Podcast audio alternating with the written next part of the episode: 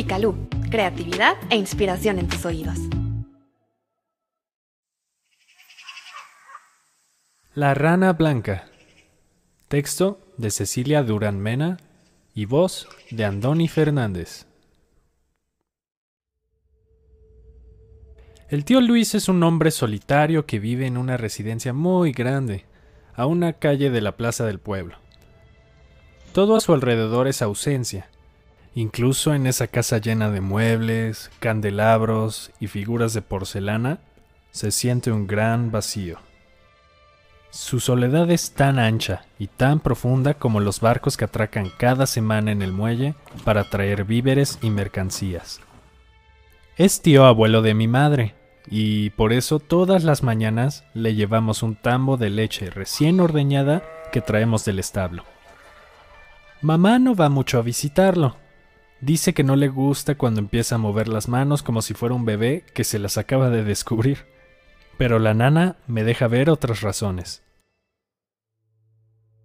Según ella, al tío Luis le cayó la maldición de la rana blanca. Todos se saben esa leyenda aquí en el pueblo. Cuéntamela, nana, así no se nos hace largo el camino, le digo. No tengo que insistir para que me empiece a relatar la historia.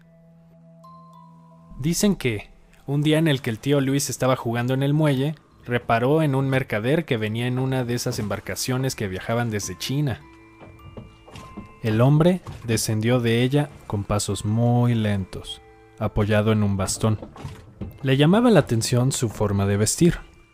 Usaba una túnica larga hasta el suelo, de tela brillante y con muchos dibujos. Su rostro era arrugado y la barba blanca le llegaba hasta los pies. Luis vio embobado cómo bajaba trabajosamente por la escalerilla. Cuando por fin tocó tierra, el viejo le hizo una seña para que se acercara. Luis, incrédulo, miró hacia un lado y hacia el otro hasta que se convenció de que era él a quien llamaba. Se acercó con mucha cautela. El hombre le enseñó una rana blanca, un animal pálido, con la piel seca, los ojos saltones y negros y las pupilas en forma de raya horizontal. Esta rana es cantora y cuando canta avisa la muerte de alguien, pero al dueño lo dispensa de morir. ¿La quieres? Le preguntó el hombre de la barba larga. Sin dudarlo, Luis la tomó en sus manos y la metió en el bolsillo de su pantalón. ¡Es tuya! gritó el hombre mientras se dirigía apresuradamente de regreso al barco. Luis estaba encantado de la vida no creía su buena fortuna. Se fue corriendo a su casa y metió a la nueva mascota en el cráneo que su padre le había regalado cuando el médico del pueblo cerró el consultorio, pocos días antes de morir de paludismo. La rana croaba y todos escuchábamos los cantos normales de un batracio. Pero Luis escuchaba que el animal le decía, Vengo del fin del mundo. Soy de donde muda la eternidad en melancolía y la melancolía se torna en nostalgia perenne. Vengo de la piedra y del viento del norte, gélido y eterno. Soy de la tierra que los dioses quisieron llamar eterna. Todos pensaban que esas no eran más que las fantasías propias de un niño, pero Luis empezó a tener pesadillas en las que la rana blanca predecía enfermedades terribles para ciertas personas. En el sueño, el batracio empezaba a volar por su habitación, Salía por la ventana, recorrió el pueblo y finalmente se posaba sobre la persona que iba a morir. A la mañana siguiente, el elegido en el sueño empezaba a padecer falta de salud y moría poco tiempo después. Al principio, nadie le hizo caso.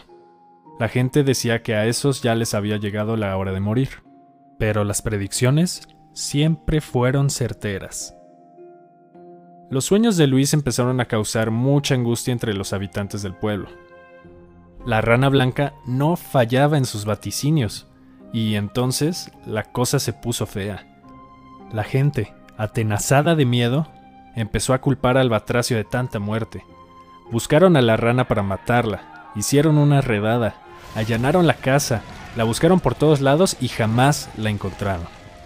Entonces, al no haber evidencia de ella, y como nadie vio al hombre que se la regaló, Creyeron que el chico tenía ataques espirituales y lo mandaron al convento a que le hicieran rezos.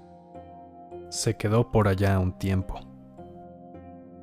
¿Y la rana blanca, nana? ¿Qué le pasó? ¿Quién sabe? En una de esas se la llevó para allá. Dicen que nunca se separa de ella. Del convento, Luis regresó muy callado. No hablaba o lo hacía con pocas palabras. Perdió amigos. Nadie quería estar cerca de él. Como no tenía suerte con las muchachas, no conseguía novia. Pasó el tiempo y, ya de adulto, adquirió la maña de andar por los cementerios, pero no en balde.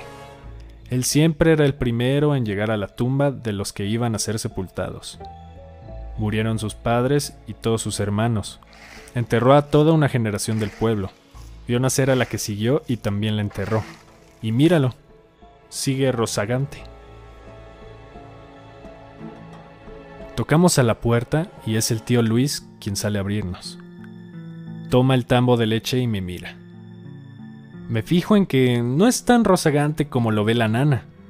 Tiene la piel seca, pálida, los ojos saltones y negros y las pupilas en forma de raya horizontal. Parece que algo blancuzco se asoma del bolsillo de su pantalón. ¿Quieren pasar? Pregunta amablemente. Y la nana y yo le decimos que no, muchas gracias.